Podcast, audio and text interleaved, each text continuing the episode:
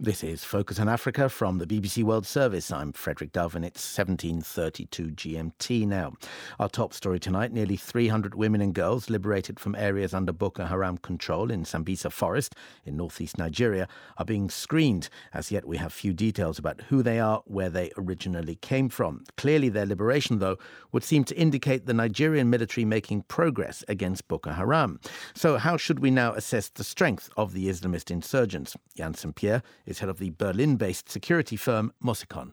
Boko Haram is, a, is, still a very strong organization. Uh, one of the main things to understand with Boko Haram is it's not one structure. It's it's a, an amalgam of, of very of various groups of various interests. There is a core um, there's also fringe groups, and as such, it makes it very dangerous. So, despite the gains of the, of the Nigerian army and, as a whole, the MJTF, it remains a very strong organization because right now they've reverted to a more stealthy, a more guerrilla type approach.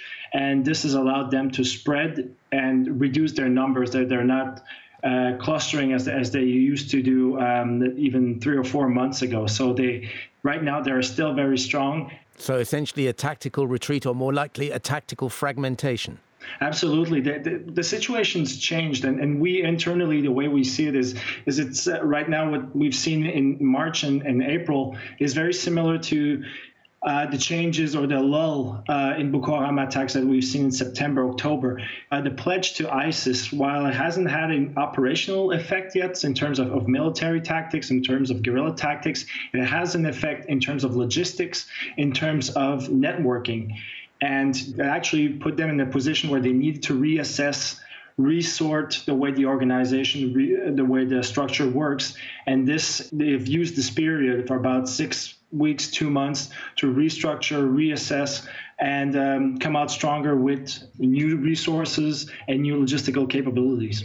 Does that essentially mean that the Nigerian military, since the elections were postponed, has not had any successes? No, there, there are some successes, um, without a doubt. And, and JTF as a whole has had success. But again, if, if we want to present it in, a, oh, they are making progress, there are some gains, there are some losses. Uh, Boko Haram is not on the back foot. Boko Haram is not um, on its last stand. Far from it. It's it's um, restructuring. It's it's transforming itself. It's adapting to the new context. That's very important. And as such, um, the successes of the MJTF and the Nigerian army have created a situation where they've changed the challenges that face them. And if this is indeed the case, as you describe, is it more likely then that the people who've been taken captive by Boko Haram are more likely to be stroke released because they are more of a burden to Boko Haram?